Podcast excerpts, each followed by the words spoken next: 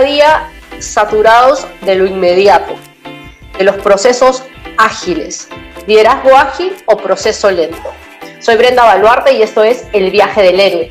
El día de hoy tengo una persona sumamente importante para mí que se ha conectado desde Ecuador.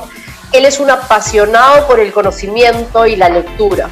Su búsqueda constante en transformar la información en conocimiento es su gran pasión.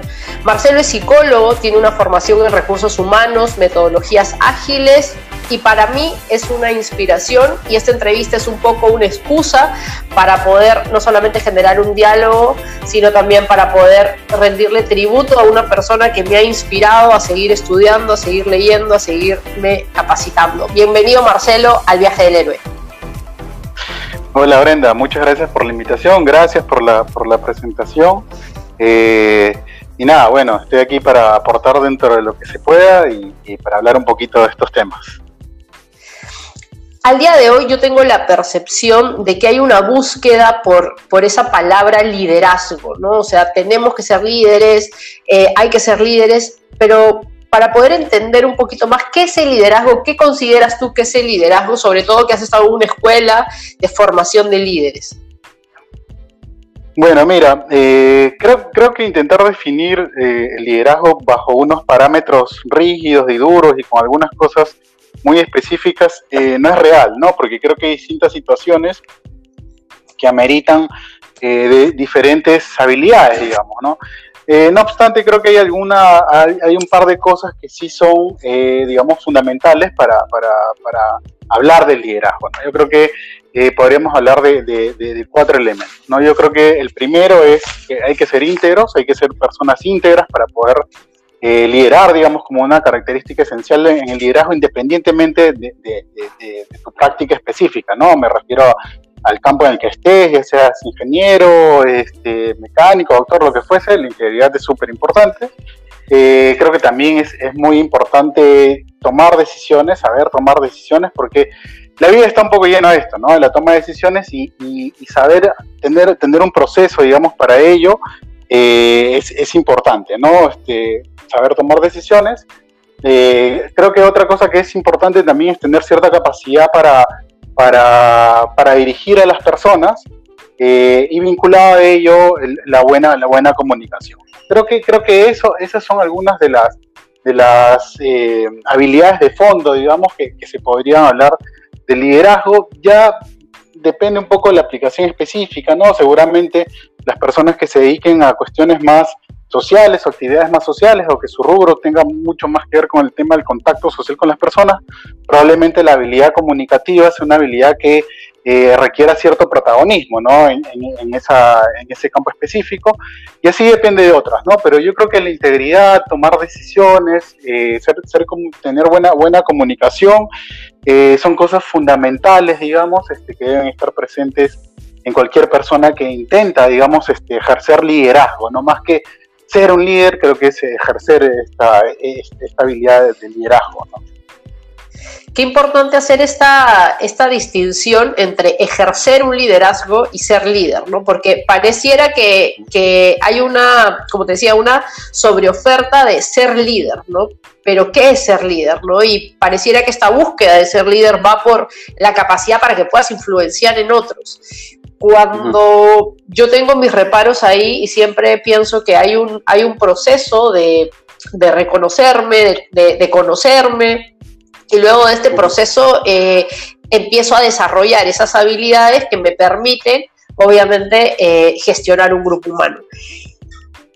¿Qué piensas, Marcelo, eh, acerca de, esta nueva corriente, cultura, idea, no, no, sé cómo definirla, que en las organizaciones, por esta por, esto de, estar a la moda o, de utilizar palabras o, poner palabras eh, muchas veces creo yo que terminan dañando a, las personas que ejercen un puesto de jerarquía, ya los llaman líderes. ¿No? O sea, automáticamente él es el líder de este equipo, él es el líder de este equipo, cuando lo que está haciendo es ejerciendo un, cargo con un puesto, o sea, un puesto jerárquico, ¿no? Porque tiene personas a su mando. ¿Crees que esto beneficia al clima laboral o lo entorpece? ¿Qué, qué es lo que tú crees? Ah, yo creo que, creo que tiende a confundirse los conceptos y, ello termina, termina conduciendo a que las personas tengan un cierto rechazo incluso a, este tema del, liderazgo y, y, a esta, digamos, esta especie de, moda, digamos, que ahora, que ahora se ha hecho y que todo el mundo usa, ¿no? El tema del liderazgo. Y yo creo que hay que distinguir, ¿no? Por un lado, eh, la confusión puede partir porque uno de los elementos del liderazgo no es el único, pero digamos uno de los elementos es tener alguna capacidad para dirigir a algún grupo de personas y los puestos de jefatura eh, tienen siempre, siempre esta connotación, ¿no? Que por lo menos tienes gente a cargo.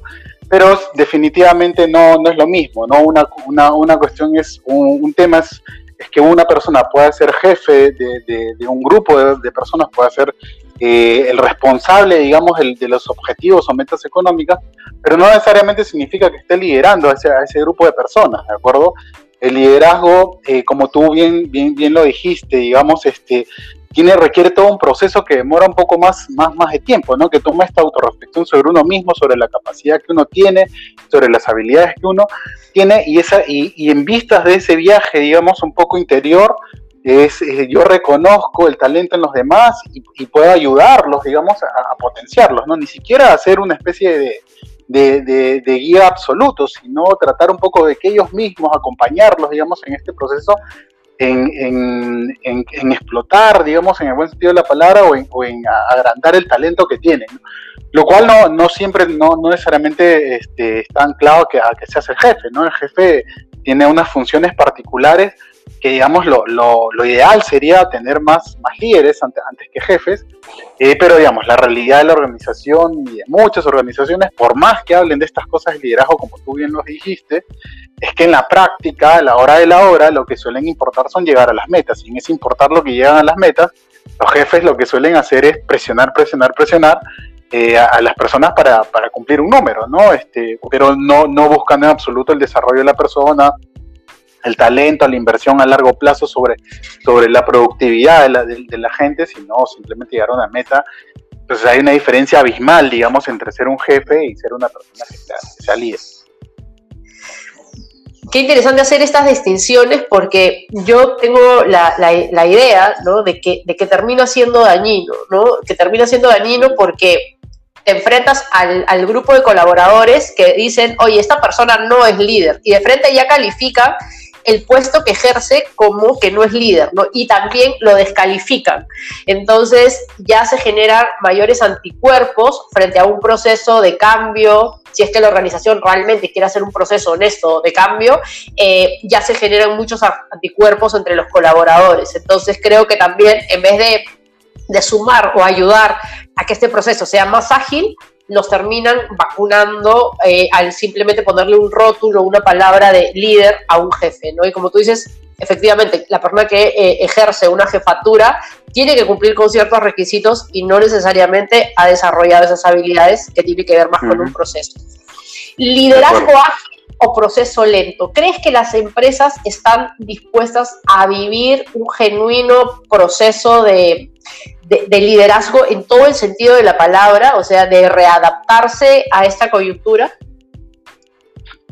Mira, yo creo que listas o no, dada la coyuntura, es lo que, lo que se necesita ahora, es lo que debieran hacer. Lo óptimo sería que esto eh, hubiese sido trabajado y algunas organizaciones, sobre todo las, las, organizaciones más grandes, transnacionales, ¿no? Este, sí tienen un proceso recorrido un poco de, años atrás o de tiempo atrás. Eh, no obstante, eh, creo, que, creo, que es algo que se debe, hacer ahora por, por, el contexto, ¿de acuerdo? creo, creo, que, creo que a la emergencia hay, hay que salir al paso de ello, eh, sin olvidarse nunca del, proceso, que esto es una, es una cuestión que toma tiempo, ¿de acuerdo? Porque como, como las habilidades de liderazgo son, son fundamentalmente o en última instancia hábitos positivos o hábitos virtuosos, y la construcción de un hábito toma un tiempo, entonces eh, creo, que, creo que hay que tener esa conciencia. Listo, no se, no se trata de, que, de mandar a las personas a un curso, de, mandarlos a motivar, de que el jefe que está en tal sitio, darle este curso para, ¿no? Y, ya está listo, no, eso es, eso es un proceso que toma tiempo. Entonces, yo creo que las, las, las organizaciones eh, tienen que, ¿de acuerdo? Y, la que a, a esto necesita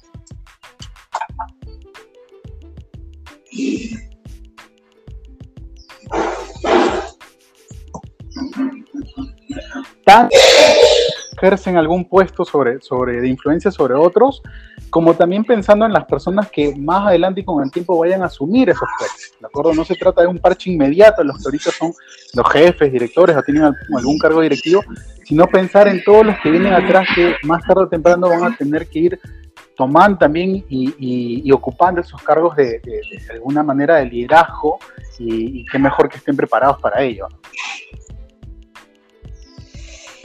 Es importante, Marcelo, lo que mencionas y, creo que hay que hacer la distinción entre empresa-persona, ¿no? Eh, las organizaciones probablemente por la premura de llegar al número, de, alcanzar los objetivos, porque también hay una carga eh, de, de planillas, de, en fin, de responsabilidades que tiene que asumir, probablemente no no pueda tomarse el tiempo de comprender este proceso largo de ir capacitando, de ir entrenando a su gente, de ir teniendo semilleros también dentro de la organización que los vaya preparando para un futuro probablemente inmediato, ¿no? Porque eh, eh, digamos que en el medio de esta incertidumbre que no sabemos qué va a pasar, tenemos que estar todos, inclusive en la banca, preparados para lo que pudiese suceder.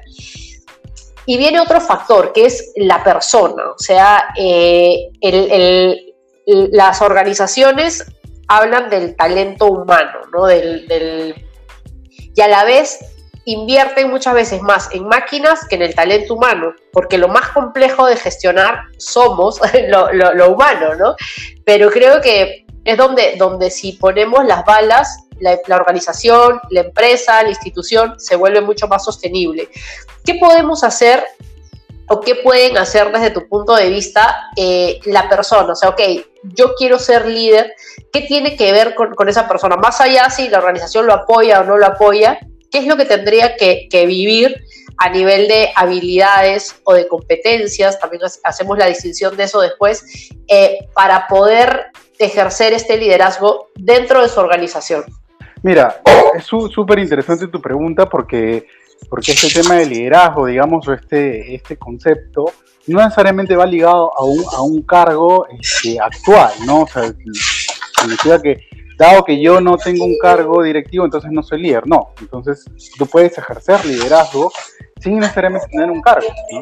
Entonces, ¿qué es lo que debiera hacer una persona? Yo creo que primero, eh, digamos, yo lo trato un poco de enfocar por el tema laboral, ¿no?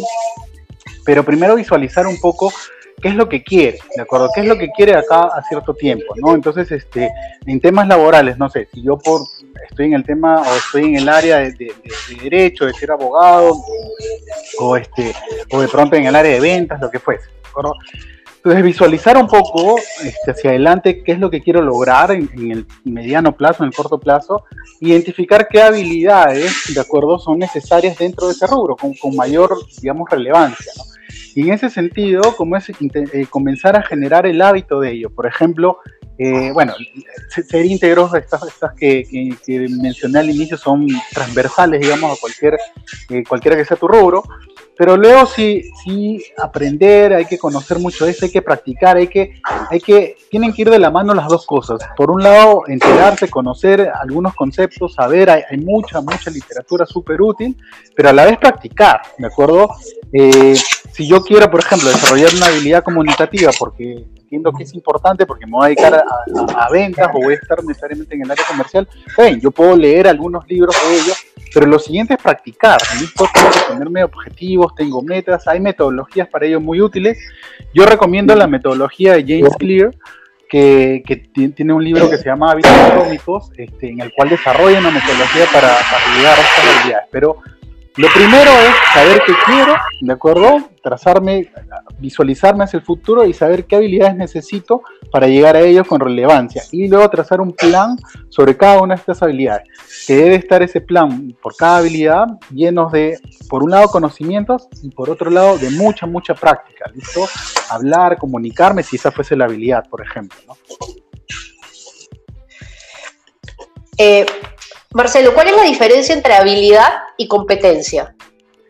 Mira, eh, probablemente en, lo más fondo, digamos en lo fondal, no haya mucha diferencia. Eh, el término competencia es algo que se ha venido usando más para, para temas, eh, digamos, de organizaciones, ¿no? Para cuando quiera hablar sobre, sobre, sobre organizaciones. Y habilidades es probablemente el, término referido a lo, a lo mismo eh, para un tema más coloquial o más, este, o más, más comprensible. Al final termina siendo casi lo mismo porque en el fondo ambos conceptos están atados al ejercicio constante eh, de alguna acción, ¿de acuerdo?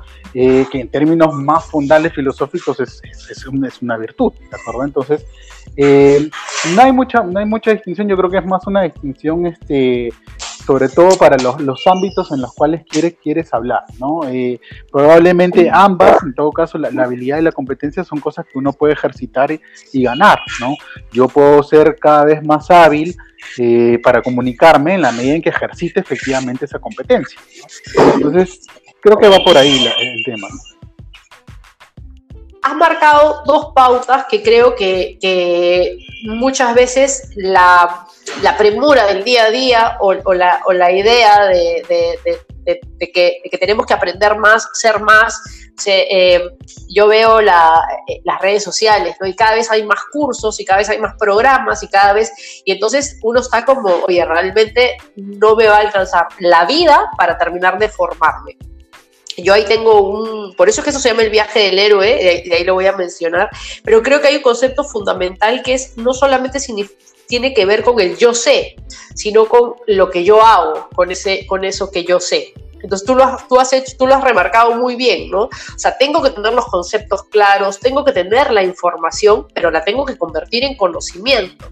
Y para que eso se convierta en conocimiento tiene que ver con la implementación en mi vida diaria, en lo cotidiano, partiendo por mis valores, no por la integridad porque eso es lo que lo hace sostenible y, lo, que, lo, que, lo que permite de que tú seas una persona eh, visible en donde sea, ¿no? Yo pienso que, esta, esta idea de integridad genera como consecuencia una coherencia en tu vida, en nuestra vida, y eso la gente lo percibe creo que no hay mejor negocio, como digo yo, que ser uno mismo, ¿no? La gente necesita, oye, esta persona es coherente, entonces sí le hago caso, entonces sí escucho lo que está diciendo, entonces eh, voy a acercarme a esta persona porque, porque hay una integridad, porque hay una coherencia.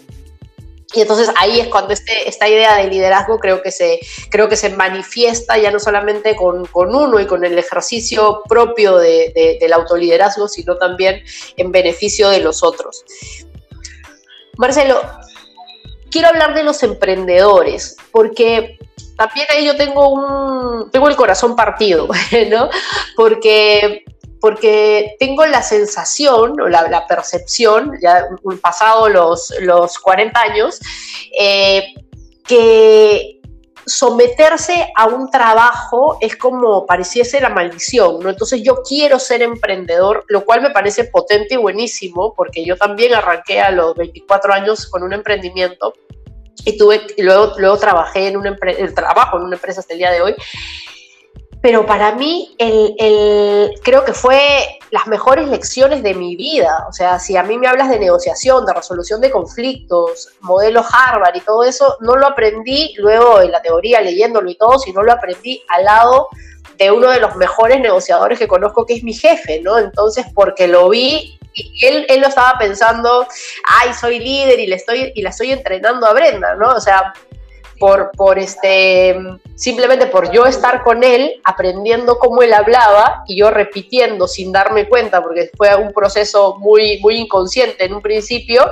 eh, a los seis meses de trabajar con él cerré mi primera venta de un millón de dólares. Entonces, no fue por mi talento, sino fue porque yo aprendí cómo él hablaba, cómo él decía, cómo él, cómo él hacía, ¿no? Entonces, este, esta idea también que uno aprende por, por Nemesis, ¿no? Que se, lo adquieres del, del otro. ¿Qué pasa con los emprendedores que no quieren eh, someterse a, o someterse no sería la palabra, vivir la experiencia de, estar en una organización o en una empresa o trabajar, como ellos dicen, para otros? Claro.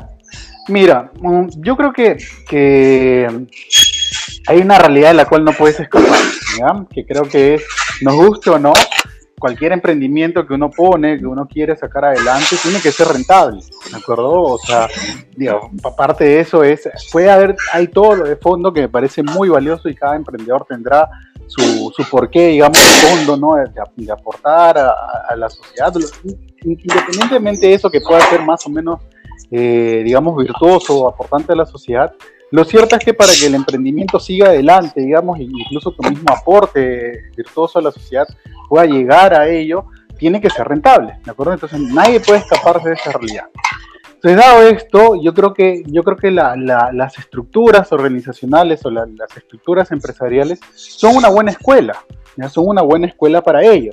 Eh, ¿Por qué? Porque, porque ya tienen mucho tiempo recorrido y tienen mucha experiencia acumulada a través de, los años, ¿no? Sobre todo si son empresas que tienen ya varios años y saben, digamos, este, cómo, qué, cosas funcionan y qué, cosas no.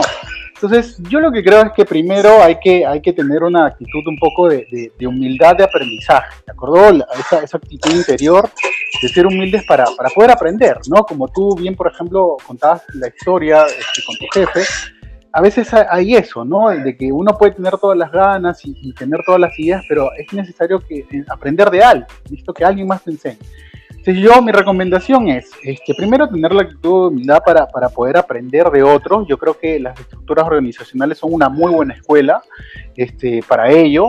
Eh, nunca, nunca renunciar, digamos, a ese deseo de aprender esas cosas o eso que quieres hacer, pero estar como con esa actitud, ¿no? Voy a aprender para saber qué puedo aplicar.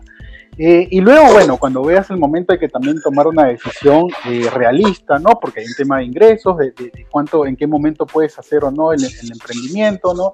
Si va a ser o no tu única fuente de ingresos, etcétera, ¿no? Que ya eso es un, digamos, una, una, decisión a nivel un poco más personal. Pero luego, bueno, eh, mandar y efectivamente y, emprender con, con el aprendizaje acumulado que hayas tenido. Entonces, para mí esa es la recomendación, ¿no? tener una, una, actitud de humildad de aprender. Eh, yo creo que, como te digo, las organizaciones son una buena escuela. Eh, puede ser que no son la única, definitivamente no son la única escuela, pero creo que es una buena escuela y, y eso volcarlo en un aprendizaje positivo hacia el emprendimiento que quieres tener. ¿no? Es importante conocer bien tu rubro, donde te quieres, donde te quieres meter, ¿no? estar bien informado, conocer quiénes son los, los digamos, y quienes lideran en ese, en ese ámbito, ¿no? Quienes están hablando sobre temas actuales sobre ellos, ¿no? ¿Qué es lo último que se está haciendo? Entonces, tener mucha información, estar muy enterado y luego practicar, ensayar, ensayar, ensayar una, una y otra vez, ¿no? Este, y aprender en cada uno de estos ensayos que son es el fundamento un poco de estas metodologías ágiles, Ahí, ahí, Marcelo, eh, es importante creo hacer este paréntesis porque eh, pareciera que, que las personas que han logrado esta, estos emprendimientos exitosos hubieran pasado de, un día al otro, ¿no? Y no se cuentan eh, lo que pasó en el medio o las otras variables que hicieron que ese emprendimiento a corta edad se convirtiera pues en, unos monstruos, ¿no? Entonces, muchos hablan de, de, oye, vuélvete líder, como, este, como Steve Jobs, y yo siempre digo, bueno, depende desde qué ángulo mires el liderazgo de Steve Jobs o como Mark Zuckerberg o, en fin, los Beatles o podríamos mencionar tantos, ¿no? Pero creo que hay cosas de las que no se hablan, ¿no? Entonces, eh, también creo que, es importante hablar de este, de este proceso también de, de aprendizaje. Me encantó lo que utilizaste, la palabra humildad, porque creo que a todos nos ha pasado, bueno, a mí particularmente, claro, los 24, 26 años, eh, nos comemos el mundo, ¿no? Pero creo que es justamente una edad eh, valiosa para tener la, la, la oportunidad de ser humildes, para aprender, y ahí nos ahorramos muchos años y, luego el permitirnos el ensayo y error, como tú dices, de estas metodologías ágiles que te dicen enamórate del problema, ¿no? Porque a la primera que nos frustramos, a la primera que tenemos una experiencia que no nos gusta, nos vamos porque no reconocen nuestro talento. Entonces, creo que estás siendo yo parte de este movimiento, que todas estas corrientes del desarrollo personal y de las inteligencias múltiples que aportan muchísimo, también creo que nos están haciendo, por otro lado, muchísimo daño como, como individuos, porque hay una, hay una, no saber a dónde ir, porque no me quiero someter a nada, porque yo tengo la respuesta eh, final y mi emprendimiento va a ser así, ¿no? Y hay, como te digo, esta, este, este, este, mundo de lo inmediato, que tienes que, tienes que haber ya ser multimillonario y la grandeza y la plata antes de los 30, ¿no? y hay procesos, o sea, Steve Jobs o, Ed Camul, ¿no? Para que, para que Pixar se convirtiera y recién ganar un premio pasaron 20 años. 20 años donde se perdió mucha plata, 20 años donde pasaron muchas cosas. Eh, un libro que tú me recomendaste en el de Fuera de Serie de Malcolm Gladwell, o sea, ser un fuera de serie tiene muchísimas variables. Y esto no es una, forma de, pinchar el globo, ¿no? Sino de, de ir poniendo más bien ladrillos eh, seguros para la construcción de lo que va a ser nuestra vida. Al final no nos vamos a llevar la empresa, pero sí nos vamos a llevar en quién nos convertimos cuando formamos la empresa o cuando colaboramos en, un, en una organización o lo que sea. Entonces, eh, por eso es tan importante, creo yo, para mí el viaje del héroe, porque todos tenemos la semilla de ser héroes y de construir nuestra propia historia. Y esa historia puede ser muy real, muy auténtica yo creo que en la medida, eh, utilizando la palabra que tú pusiste, que seamos humildes para querer vivir este viaje honesto, ¿no? Sí, sí, de acuerdo. De acuerdo. Ahí nomás para, para, para aportarte un poquito de, lo que acabas de decir, eh, solamente para que lo tengan en cuenta, bueno, hay, hay varios de estos libros que, de los CEOs ¿no? que, que, escriben, sobre todo ya cuando están saliendo de su mandato, y regularmente, digo, obviamente porque lo escriben ellos, son historias de ganadores, ¿no? O sea, te cuentan por ahí algunas falencias que han tenido y demás. Pero ah, un libro que a mí me llamó mucho la atención y yo lo recomiendo mucho es este libro que acaba de salir hace poco que se llama Eso nunca, eso nunca sucederá o Eso nunca funcionará, Eso nunca funcionará, que es la historia, la historia de Netflix. ¿Por qué? Porque el autor, digamos que es al que, al que se le ocurre la idea de Netflix, te cuenta su historia y tú te das cuenta a lo largo del libro que es la historia de alguien sumamente frágil, o sea, alguien sumamente torpe, ¿ya? Pero que en el camino va aprendiendo, que va topándose y él cuenta con mucha honestidad los errores que cometió. Entonces tú al final del libro tienes una sensación, este, no de, wow, es, es un winner, no quiero ser como él, sino, o sea, realmente le costó, es una persona como yo, como cualquiera, y realmente es un camino duro esto, o sea, de, torpezas, errores, etc. ¿no? Este, me parecería interesante que también que puedan ser reír. Por supuesto, voy, a tratar, voy a tratar de conseguirlo y, poder este, también brindarlo. Ojalá que, lo podamos conseguir en, PDF. He estado un poco la idea del, viaje del héroe es empezar a generar eso, ¿no? Espacios de hablar de conocimiento, de, hablar de otros procesos que creo que no se hablan mucho, particularmente es lo que yo creo y, por eso es que estoy inclinada hacia, esta idea de, como tú dices, ¿no? O lee la otra cara.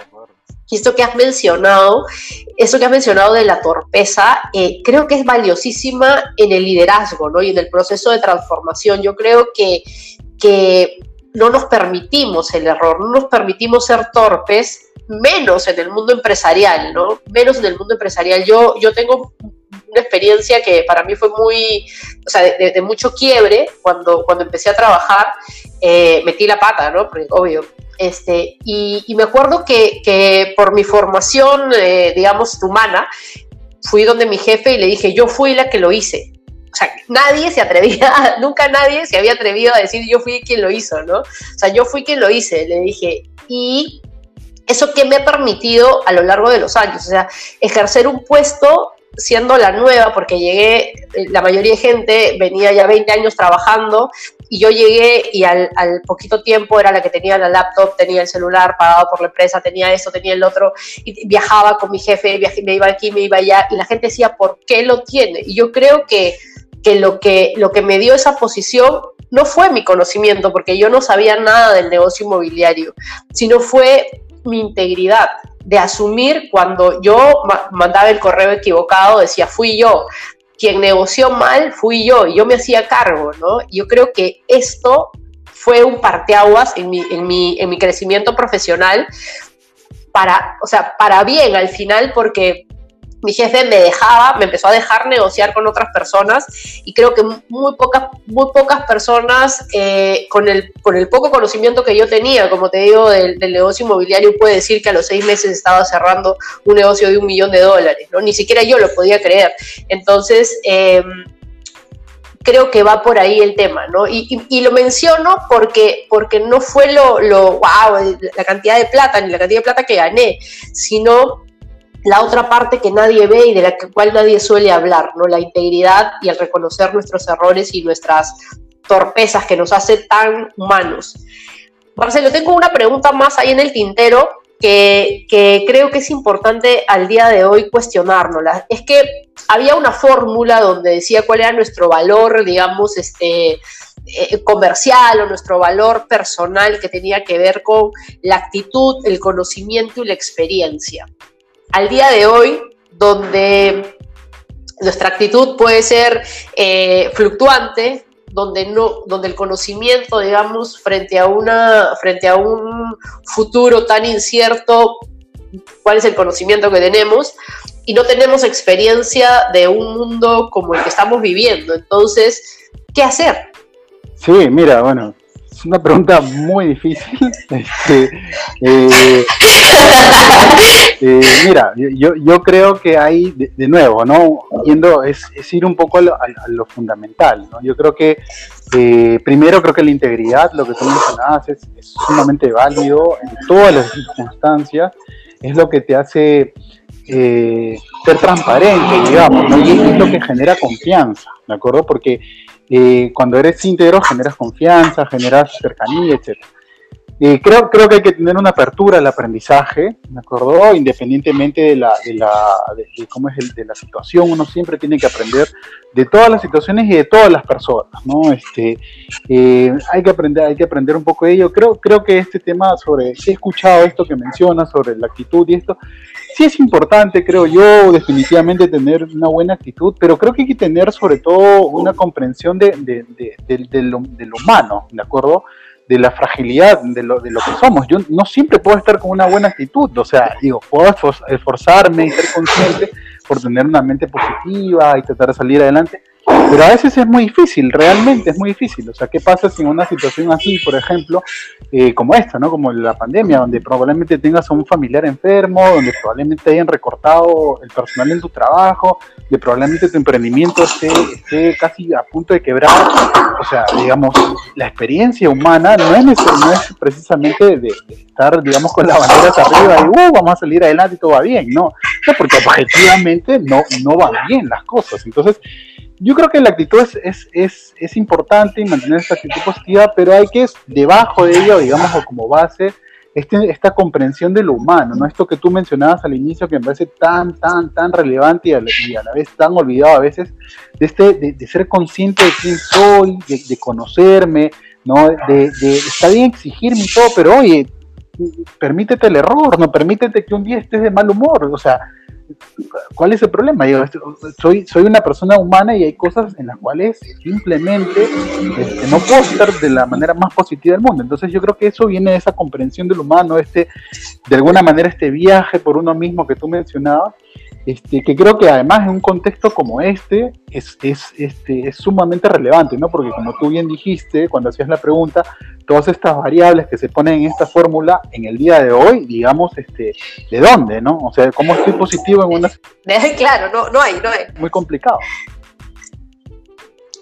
Y creo que, que, no, teniendo, no teniendo referentes, a mí, a mí lo, que me, lo, que me da como, si, me tuviera que coger de la palabra esperanza, para mí ha sido e, ir a la historia, ¿no? Por eso que creo que es importante el viaje del héroe, conocer sobre mitología en el, dicen, no sé, no, lo he podido comprobar, pero que en el oráculo de Delfos, eh, en la entrada decía, conócete a ti mismo, y ahí estaba Dionisos y estaba también eh, Apolo, que uno representaba pues toda esta parte desordenada y, el otro representaba todo, todo la parte, digamos, eh, heroica, exitosa, y, la idea es que somos un poco los dos, ¿no? Y qué importante es conocerse a sí mismo, ¿no?